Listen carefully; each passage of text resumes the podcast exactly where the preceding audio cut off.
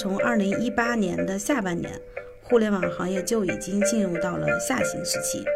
互联网的裁员潮就已经开始了。一八一九那个时候，我们明显感受到很多一部分三十五岁左右的中年群体在离开了互联网之后，呃，大部分去选择了卖保险。呃，你一定要形成自己的壁垒，才不会被迫转型。大家好，欢迎收听二维五码，这是一档科技评论播客，我们关注科技对人与社会的影响。我是本期主播建飞。近十几年来，中国的互联网行业高速发展，涌现出了多家行业巨头。在“互联网加”等政策的推动下，互联网更是与更多的经济领域进行了紧密的结合。在金融业、贸易业，甚至是制造业领域，都能看到互联网企业的身影。有人甚至说，加入了互联网公司，就是加入了过去十年全球经济增长的快车。然而，随着互联网企业扩张速度的减缓，再加上行业监管政策的加强，如今不少的求职者其实对互联网企业产生了动摇。在过去一年里，比如说像蚂蚁金服、滴滴。社区团购业务，还有包括在线教育等企业，其实都出现了一些问题，不少应届生入职即失职。此外，九九六、三十五岁中年危机等话题，更是诸多互联网人挥之不去的阴霾。在行业环境变化的背景下，互联网的人才有何流动趋势？互联网人为何转型？如何转型？本期二维码邀请到了。麦驰创始人蓝英从猎头的角度来和我们一起聊一聊互联网人职场的下一步。蓝英来跟大家打个招呼吧。哎，Hello，好，我是蓝英。呃，我想先请蓝英做一下自我介绍啊，就是你们是做什么的呢？哦，我是 Jobmorse 旗下的麦驰团队。呃，我们公司专注于互联网教育行业。之前的。三年期间，从今年开始，我们其实也扩展了一些新的方向。其实你们关注这个互联网的这个人才趋势，应该已经是挺长时间的了。就从公众的层面上来讲，互联网的裁员潮好像是从二零二一年的教培行业开始的。那从你们观察来看的话，这个趋势是什么时候出现的呢？嗯，首先说到教育行业哈，这个我们公司就感受太深了。这个我可以多讲一讲。因为我们一直做了教育行业，包括我个人做教育行业猎头有将近七年。从二零二一年的时候，是因为受到了双减政策的影响，所以对于教育行业有一个大裁员的情况。呃，那这一波人裁了之后，呃，他们的转变方向，我们可能后面是不是会详细讲到？嗯，我先来讲一讲我们呃目前的这个问题，就是这个裁员趋势趋势的这个变化。嗯，其实是从二零一八年的下半年，互联网行业就已经进入到了下行时期，互联网的裁员潮就就已经开始了。其实，全球经济崩盘那个时候，然后资本寒冬，还有中美贸易，对它的征兆其实会体现在几个方向哈。当时应该明显的能有感受到，呃，整体的互联网行业是有缩减现有员工的福利，包括延长了工作时长。我从两个点去讲吧。第一个点是人才流动，往往是经济政策指引，还有产业趋势的变化最直接的风向标。那我们明显看到的就是，随着互联网行业各类相关政策的收紧，也就是说大家通俗讲的互联网下半场结束，以及与之参照的就是“十四五”规划期间，呃，国家对于包括呃且不限于人工制造。呃，包括高端制造、包括生物医疗等领域，政策扶持与产业资源的倾向，嗯，还有人才流动走向也是非常敏感，嗯，以及同步发生了这样的变化哈。第二个是在微观的人才市场层面去讲，嗯，这样的具体表现更加明显，嗯，这也就是代表了新一轮产业的政策趋势，企业在人才政策的吸引以及。待遇竞争力，还有它的软性环境的竞争力等方面，其实是在追赶，甚至于远远超过于过往风光的互联网行业。那具体到这个互联网行业人才，它有一个外流的这个趋势来说的话，其实大家比较关心的其实是互联网行业的这些人都去了哪里，尤其是在二零二一年之后嘛，就是它明显的开始这个人员上的收缩之后，那这些人从互联网行业离开了，他去到了什么地方呢？这个我们可以那个翻到过去，从一八年跟一九年的开始时候去讲哈，因为一八年的时候其实互联网潮就已经开始了。一八一九那个时候，我们明显感受到很多一部分三十五岁左右的中年群体在离开了互联网之后，嗯，大部分去选择了卖保险，比如说友邦保险是在那个时期非常非常火爆。然后在二零年跟二一年的时候，嗯，更多的一部分是去到了新能源方向，包括新制造，包括新材料，嗯，包括人工智能，还有医疗这几个领域。那就您的观察来看的话，就是这些领域对互联网人才的吸纳，它总体的上的量来说是一个匹配的过程嘛？就比如说，呃，那现在互联网其实有这么多的人是需要去转型，需要从互联网行业迁出的话，那。这些行业他们是有这么多的岗位在呃需求的吗？首先，我们讲在一线城市哈，肯定消化不了这么多。呃，再其次，其实消化的也是一些顶尖的人才。呃，比如说有一些非呃顶尖的人才，我们的建议其实可以去考虑一些二三线城市，呃，包括说家乡人才回流。呃，那是不是这样？就是互联网的人才流动，现在是不是在地理位置上也发生了一些变化？就因为其实以前的话，互联网行业还是比较集中在北京、深圳、杭州这些呃几个比较明显的集中的城市的。其实是这样哈，比如说像我刚刚说的新能源，还有新制造这些产业，更多的集中在南方城市，比如说江苏一带、南京一带、重庆一带。嗯，所以其实人才的流动是发生了城市包括地域性的变化。嗯，其实对于很多就是呃觉着自己应该转型，但是还没有迈出那一步的人来说，他很关心的一个问题是自己其实到这些新的领域去能够做什么。那比如说有一些互联网的从业者，比如说他是程序员，然后有一些是做运营的，你这个时候让他去到一个全新的行业，他能够匹配什么样的岗位呢？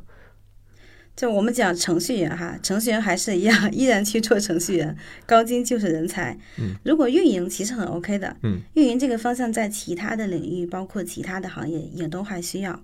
嗯，然后你比如说我们讲几个呃特定的岗位哈，嗯，如果像私域流量这个岗位，因为私域流量这个岗位从二零一九年的时候其实还挺盛行的，所以私域流量这个也有很多方向，它是不局限于行业的选择。呃嗯，比如说除了我们以上所说的几个行业哈，他也可以选择其他的，比如电商，嗯，还有跨境电商，还有知识付费这些领域，我们也是可以建议这一波人才可以去往这个方向转一转，看一看。那就是在现在的这个整体的趋势下，是不是也会有一些人是从其他行业跳到互联网公司的，或者是互联网行业的呀？不能说完全没有，但是相对于这样的情况是比较少的。因为整个趋势，大家都会觉得互联网已经进入到了下半场，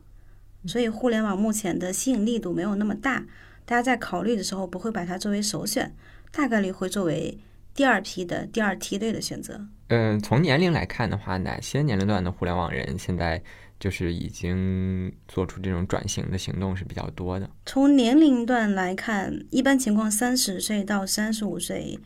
呃，这个之间的人会做出转型情况比较大。呃，因为几个因素，第一是如果在这个年龄段他没有在互联网的一些比较不错的公司做到一个嗯比较有核心竞争力或者有话语权的角色，那其实他在互联网的公司里面是没有空间的，也没有地位的。那这个时候这一波人才就会优先选择去考虑其他的方向。呃，转到其他的领域去选择一个能够拓宽自己职业路径的选择。那您刚才的这个描述，其实某种程度上印证了证了之前网上说的这个互联网行业三十五岁中年危机的这么一个说法哈。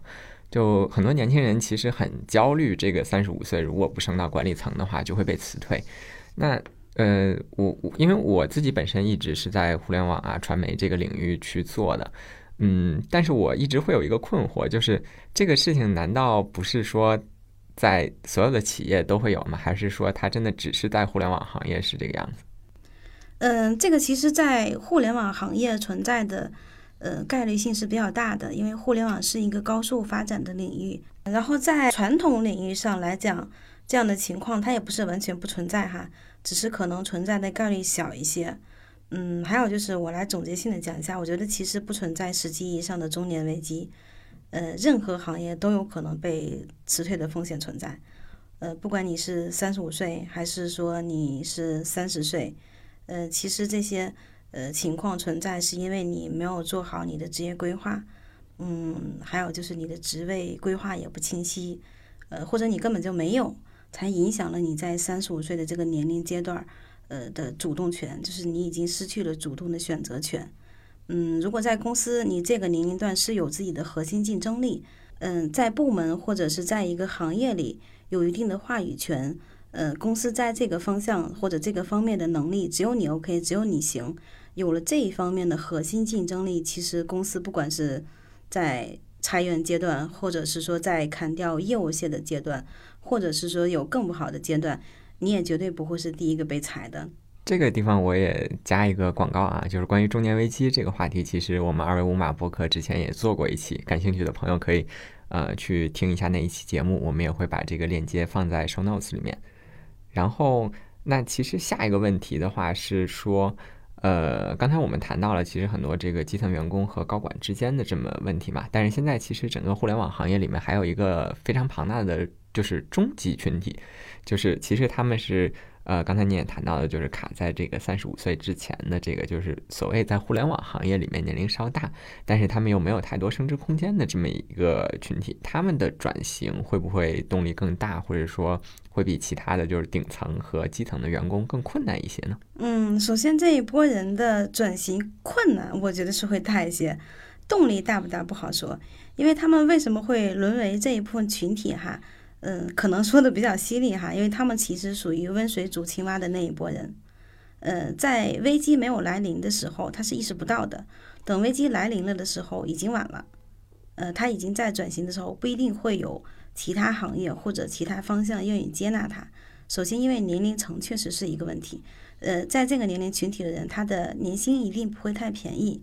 呃，再有一个，他没有创造力，他也没有体力，拼不过年轻人。不同互联网公司的候选人，他们在去谋求转型的时候，是难度差异会很大的。比如说二三线互联网公司的，嗯，转型的这个选择上，肯定没有一线互联网公司人的道路更宽广。呃，因为大家其他行业哈。对于招人需求，嗯，我们还是能够感受到他们的要求是，我想要一线大厂或者独角兽。从这个就是人才流入的这些行业来说的话，他们会觉着，呃，请一个一线大厂的员工来，呃，是一个性价比很高的事情吗？这些人在做好了想要去招互联网大厂的人的时候，其实他是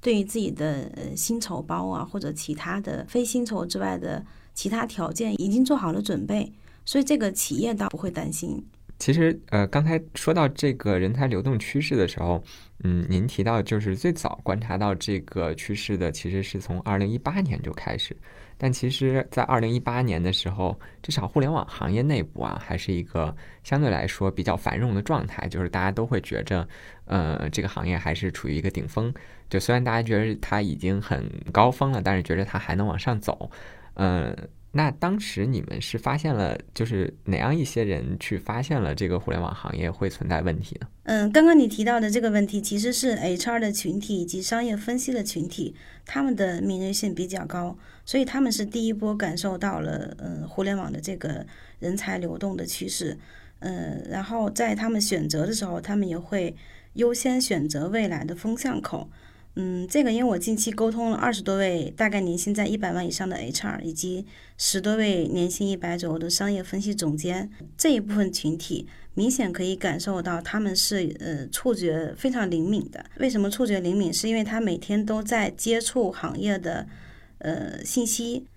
对，包括他们也去会调研一些呃行业的风向口，所以这两个群体他们对于这个趋势的变动，或者是说。呃，任何时候的一些人才流动或者方向的选择，以及行业的一个呃其他方向的变化，嗯，会比其他岗位的人选做出的判断会早一些。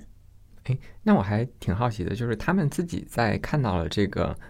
呃趋势的征兆之后，他们是迅速的做出了这个决定吗？就是当时会有这么一波人就看到趋势，他们马上就离开了互联网行业吗？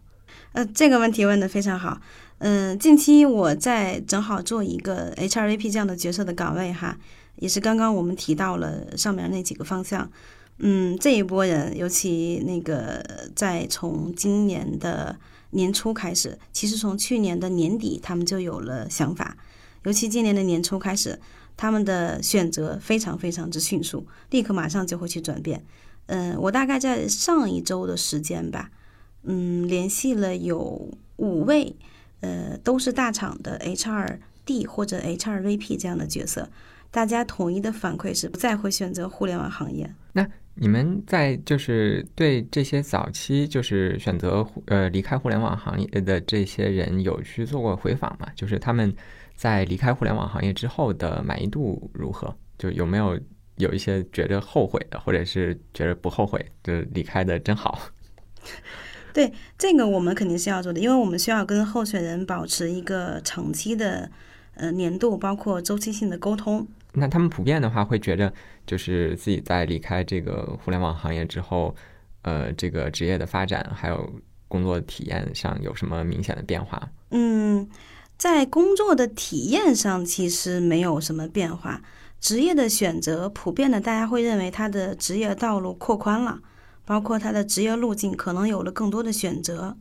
嗯，所以在这个时候，那一定是没有更差，只会更好，嗯，包括薪资水平来讲，呃，薪资水平这个东西其实不能根据行业来去判断，因为任何行业都会有高薪酬的岗位，它需要看本身是什么样的岗位，或者你目前处于什么样的阶段。好消息，好消息！二维码建听友群了。为尽快回笼粉丝，所有主播上班摸鱼陪您聊。进群还能了解二维五码最新活动动态及选题展望。进群请认准微信个人号“二维五码全拼”，二维五码全拼，马小二恭候您的到来。从你们的角度上来讲的话，你们觉得这一轮？互联网人才的转型趋势还会持续多久？嗯，这个可能会一直存在，因为人才转型的这个趋势啊，是每个行业都会一直存在的问题。它不只是一个互联网，可能未来在三到五年，我们上面说的那几个行业也会存在这样的问题。所以不光是互联网行业存在了人才转型，那嗯，这种情况下应该如何避免？哈，大部分人应该会很想知道这个问题。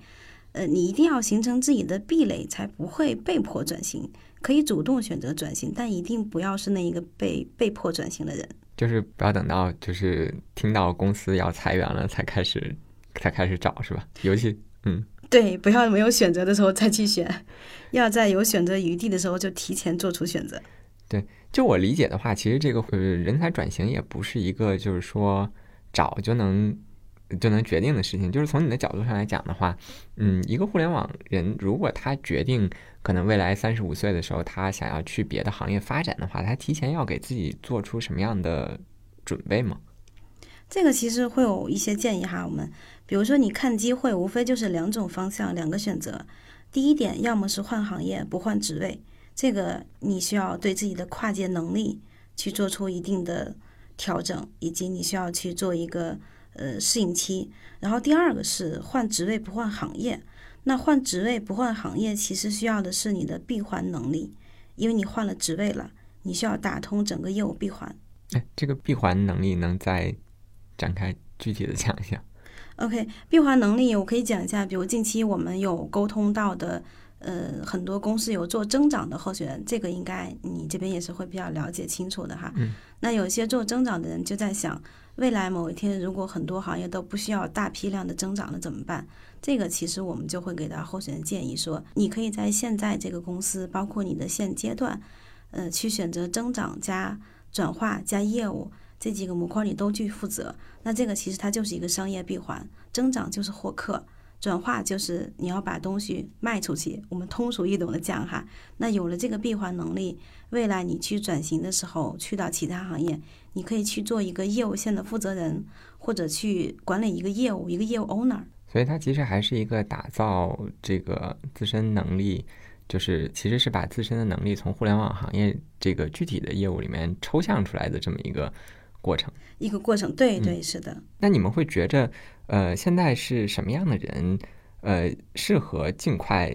离开互联网行业呢？然后，同时还有另外一个问题，就是那什么样的人其实是适合坚守留在互联网行业里？什么样的人会继续留留在互联网行业？哈，你比如说，其实做运营的人，呃，这一部分人是没有问题的，互联网依旧会存在，不会彻底崩盘。所以依然会对于呃运营超全版的人是需要的，包括一些技术人才、高精尖的技术人才，嗯、在互联网行业依然很吃香。这一部分人其实可走可不走，看自己的选择。嗯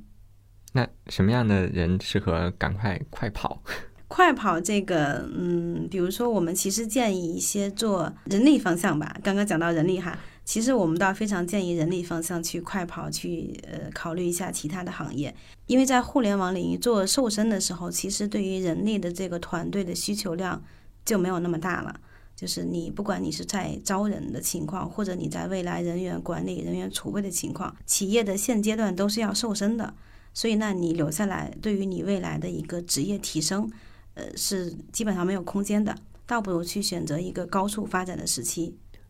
除了呃，在这个我们最开始的时候，其实谈到的那些领域，包括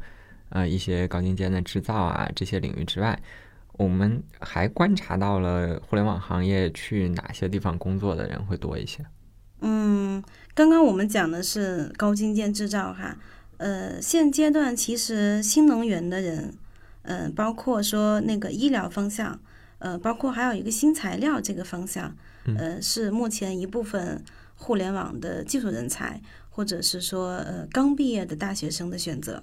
那如果要是给这些仍然留在互联网行业里的人一些职业上的建议，你会嗯觉得哪一些是需要去做的工作呢？嗯，这个我可以给到三个点的建议哈。第一，你要保持学习，提高自己的核心竞争力；第二呢是学习一项技能，呃，可以让这个技能成为副业；第三呢是一定要避免温水煮青蛙，一定要有温水煮青蛙的这个意识存在。这个温水煮青蛙还能有更具体一点的解释吗？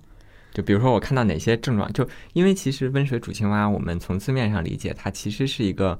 呃很难以察觉的状态嘛。就其实对于青蛙来说，自己是很难察觉到自己是处于温水煮青蛙的这个状态的。那就是有没有从就是从外部看的话，处于一个什么样的标准？我现在就是那个青蛙了。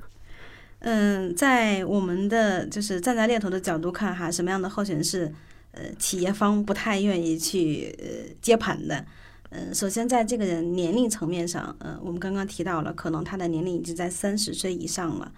嗯，然后第二个就是他放弃了学习或者停止了学习。呃，还有一个就是他已经没有创新了，也没有创造力。嗯，然后还有一个可能比较痛的点哈。呃，一个人在一家公司可能工作了三年，甚至是更久五年以上，就会变得懒，不再去主动去寻求创新跟创造了。这其实就是温水煮青蛙的过程。OK，这样，嗯，我们的听众们可以给自己做个 对号入座。互联网公司的话，其实岗位大致的去切条的话，会有这个技术类啊、产品类、运营类、市场类这么几种不同的大类。但对于不同类型的互联网员工来说，他们的这个转型难度是不是也有一些区别？以及就是说，呃，哪一些类别的会更容易转型，哪一些会困难一些？嗯，刚刚提到的问题是困难的哈，困难的有以下两个大的方向是转型起来会呃稍微难一些，比如销售还有增长，因为不是所有的行业呃或者有更多的行业能够有大的销售团队以及大的增长量，还有投放计划，呃，所以这两个方向在嗯，比如说目前我们能够看到教育行业还有那个嗯电商行业非常需要。但如果当你转到了我们刚刚提到的新材料或者新能源这个方向，其实需求量是比较小的。这个时候你就要考虑自己，呃，目前阶段应该属于一个可能转职业、转方向，但你不换行业。除了大面上的这些呃职位、岗位、行业，还有薪资等等这些因素之外，其实很多互联网人在转型之前还会有一个顾虑，就是说，嗯、自己去到一些传统行业的话，会不会有这个企业文化上的不适应的这个问题？包括呃，这个互联网企业都是会说自己非常扁平化管理啊，甚至互相称同学啊，然后也不怎么有这种酒局啊。互联网员工要怎么去适应这种转变，或者是说这种转变真的存在吗？嗯，其实这个转变，你比如说像企业文化，可能会有一定的你需要适应的这个阶段，因为毕竟互联网是比较开放、比较奔放的。那传统行业，嗯，相对于来说是会比较保守一些。呃，所以可能在企业文化的这个层面上，可能需要做一定的适应期。呃，然后像其他层面提到的那几个问题，嗯，目前我们的候选反馈是不存在的，因为我们其实也会去对我们过往去做转型的候选人去做一些回访，呃，大概率不存在那样的情况，所以大家可以不用担心哈。所以就是啊，就是不用为这种细节上的事情去担心，要想要转型的时候就尽快转型。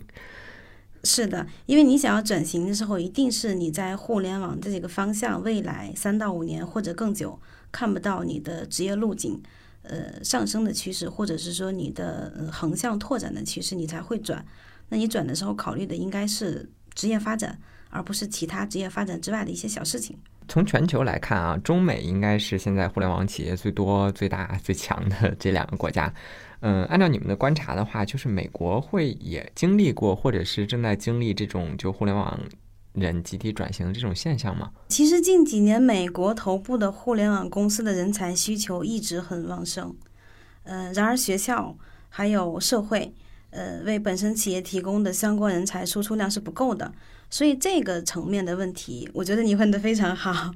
我倒建议我们很多中国互联网的转型人才可以考虑一下，是不是可以转型出海，或者是否可以直接去到海外的互联网公司去任职。那这种不一样是什么原因造成的？这个其实我们去呃也做了一方面的研究哈，因为我们在做这个人才流动、人才输送的时候，其实我们也考虑到了出海的这个问题。嗯，包括去跟一些行业内的大咖或者一些更高层级的人才去沟通过这个问题。嗯，为什么会出现这样的差距呢？是因为，嗯，在北美或者是说北欧本身，它的互联网的整个发展路径跟发展速度，其实是比我们中国要落差两到三年。嗯，然后放到东南亚地区呢，那就落差更大了。呃，大概会差三到五年。那所以其实我们国内的互联网的发展速度很快，以及我们的势头很猛，在我们前几年的时期。呃，现在我们可能缓慢增长了。在我们缓慢增长的时候，我们刚刚提到的这些，呃，在呃欧美地区或者东南亚地区，他们是目前嗯想要赶超或者他们要加速的，那就建议我们中国的这些人才，嗯，可以去选择一下，是不是要去转型做出海。所以现在确实是这个互联网行业从一个 copy to China 的时代变成了一个 copy from China 的时代。对的，对的，是的。所以，我们中国的互联网人才可以走向全球了。特别感谢蓝英今天跟我们的分享。